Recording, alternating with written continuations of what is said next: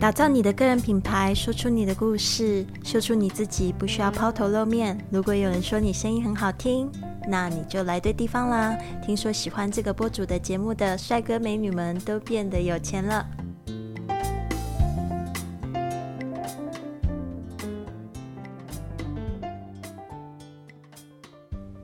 您现在收听的节目是 iPodcast。人人是播主第十三集，我是 Lily。今天我们收到一个 Podcaster 的语音信箱的留言哦。Lily 你好，我是 Jasmine，我刚好也有一个 Podcast 的节目，叫做贾斯敏游牧生活。在听完了你的节目之后，我觉得真的学到很多方法，可以透过 Podcast 赚钱。但是好像对于新手来说，还是有一点点遥不可及。想请问 Lily，你觉得哪一个方法是最简单、最容易入门，就算能够赚到一点点？钱也没有关系，因为我觉得刚开始建立频道的我们需要一点点的信心。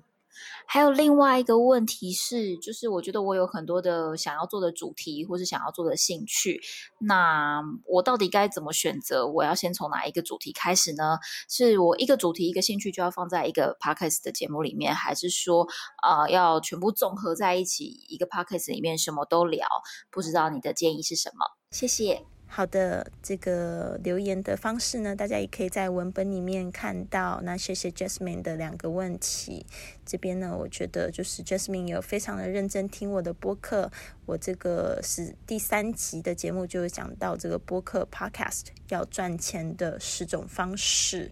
那其实我觉得这些赚钱方式真的不是遥不可及，就是看看你要不要去尝试而已。因为呢，未来这个播客肯定会越来越多人收听哦。那就是有些人可能还会从你的第一集节目开始听，所以呢，你的广告其实都可以变得非常长青哦。一当就是他听了两集、三集、四集之后呢，你其实就对他是一个有影响力的人。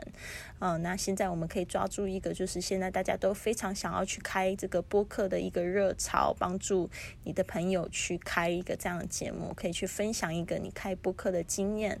那这个 First Story 它有提供一个邀请码，那这个邀请码呢，就可以，比如说像我的邀请码是 Fly with Lily，那我就是。可以告诉我的听众哦，你们可以用 Fly with Lily 去把自己的节目呢，然后就是上架，那你会得到这启动的资金五十元。其实五十元不是很多啊，但是你到时候也有自己的邀请码，你也可以在你的节目用这样子的方式去播哦。因为这个就是像我第三集节目里面的提到第十种方式法，就是利用这个节目的就是平台的口播广告去为自己赚钱。那我的学生 Daniel 他就是在 Anchor 上面啊，那这个必须要稍微讲一下，在 Anchor 上面播的话呢，你必须要有美国的银行账号，才可以获得用他们口播的广告这样赚钱的方式来盈利哦。那它这个是算曝光的曝光率来计算这个价格。那 First Story 这样子的方式呢，其实也蛮好的，它其实就是看你的使用率。那这个邀请码就有点像是我们用 Uber。呃，或者是 Airbnb，我们也是就是透过一个邀请码，呃，或者是邀请的链接去开的，去注册一个这样账号，那我们可能也会得到一个回馈，或者是我我们搭车了，我们的朋友呢，因为邀请我们，所以他也会得到一个小小的奖励。那我觉得 First Story 非常聪明呢，他用这样的方式呢，可以帮助更多人去使用他的 hosting，都变成他的粉丝这样。那这个 hosting 就是把你的节目架设在这边，然后呢，可以就是发布到各大平台，啊，所以非常好，大家也可以就是下载 First Story，然后去录制自己的第一集播客，做一个自我介绍，然后可以告诉大家，你可以在这个播客里面为大家解决什么样问问题，或者你想要谈论什么样的话题哦。那其实这种透过讲的方式呢，其实也是一种非常疗愈的一种。精神感受，我自己是这样子觉得，听的人也会有一种疗愈的感受。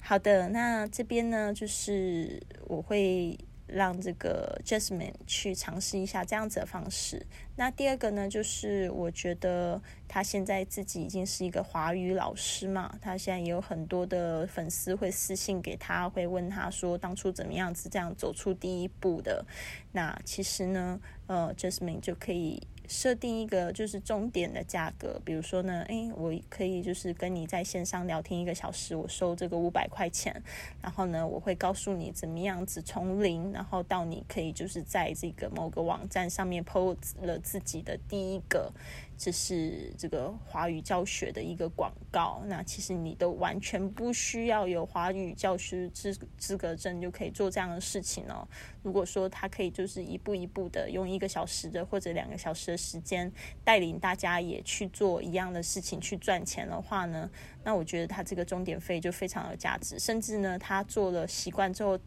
自己摸索一套。呃，就是程序之后，它可以直接录成就是视频版的 PPT 的视频版的课程，然后去这样贩售哦，让大家可以就是去购买他这样线上课程，也可以变成他像他一样的华语老师。所以我觉得这个也是一个非常好的方式。我的呃，当初。的第一块钱其实就是这样子做出来的嘛，其实它的门槛也没有很高，其实都是全部都是我自己知道的东西，然后把它录制成这个线上的课程，呃，录音版本，呃，我嗯一开始是直播，后来把它用成录音版本的时候，可以就是再卖给其他的后面的就是收听的朋友们。那我后来做的线上课程，也就是做的比较活泼，可能就是一边环游世界，一边教这个旅游的英语。那这样子的话呢，也是一开始是直播，后面呢就是完全是卖这个线上的课程，就是已经录制好的线上课程，然后可能就是再附加一些就是线上的学员群的互动这样子。那这样子的话也是可以很快的赚钱，而且就会让你就不需要就是固定时间还有地点的工作，你就可以解放自己的身心。嗯，好的。那希望说这样子的方式呢，也可以就是帮助到你。那我还是要强调一下，其实 Podcast 就是宣传你的自己的一个工具，哦，可以帮助你行销你的品牌、产品、你的服务。嗯，那其实呢，就是你在带给别人价值的时候，其实你可以就是也。引导他们，让他们知道说你现在是某个领域的这个老师。如果他们有需要的时候呢，都可以来就是找你咨询。那我觉得这样子的个人服务呢，其实现在真的这个社会还蛮需要的哦。因为就是我们都需要有一个引路人嘛，他不知道做什么事情的时候，其实没有办法就是花几个小时的时间去好好的看书。其实如果说可以。有机会可以面对面啊，或者是说直接打电话的方式，可以直接聊到天的话，其实那是直接帮助是最最最最大的。好的，那我们这边呢，就是 Jasmine 又提到了第二个问题，就是他有很多的，就是兴趣，然后呢，他是不是都做成一个主题，还是就是放在同一张博客，还是分各种不同的主题？那我是觉得开播课其实是真的是一个非常简单的事情哦。那一旦你确定了，就是说你有什么样子的兴趣呢，就可以把它做成一张专辑，然后可以设计，呃，是要访谈的还是独白的？那我一开始的时候，其实我是呃，二零一四年四月一号的时候开了五个不同的专辑，里面就讲不同的兴趣。那我也是这样子看，说，诶，哪一个专辑呢是大家最喜欢听的？然后我也会在里面就是互相宣传我的其他的博客，我就会发现，诶，有某一个专辑是大家非常想听，其实我也蛮意外的。那时候其实我做了非常多外语学习的一个博客，但是我会发现，那个就是当我在教这个老老师怎么样子去教英文的那个博客，其实就是最受欢迎的，因为大家就很想要知道说。因为到底英文老师的生活是怎么样？那他如果就是对英文也蛮喜欢的，也想要走向英文老师这一条路，他要怎么样子走？所以我发现那一个博客其实最后呢，让我感觉到其实它含金量非常大。因为我就发现现在还会有人去收听，然后会去就是呃用我的当初分享的关键字去搜寻我当初上的一些课程，还有推荐的产品。所以呢，这个是我觉得蛮意外的。所以大家可以就是。可以去多多尝试吧，那也就是给自己设定一个极限。比如说，我想说这一个播客我先播十集，然后看看哦，就是说我不一定要一直连续下去，可能就十集我就先完播，那我就是看看说，诶，有没有人喜欢听啊？呃，喜欢听这样子的节目，那我就可以继续做下去，或者是说我有找到金主，然后可以让我继续播这样的节目，那我就是。那当然，这样的节目也可以挂在他们的这个公司里面的网站上面，就是说你去帮他们做这样子节目的策划，那也是很不错的。那也会有提供到非常多价值，也会让更多的人来了解这家公司的服务。所以我觉得多开一些 podcast，因为现在呢，我自己是拥有了二十八张的 podcast。当然，我不是现在什么都去更新，但是我的确做了非常多的 podcast，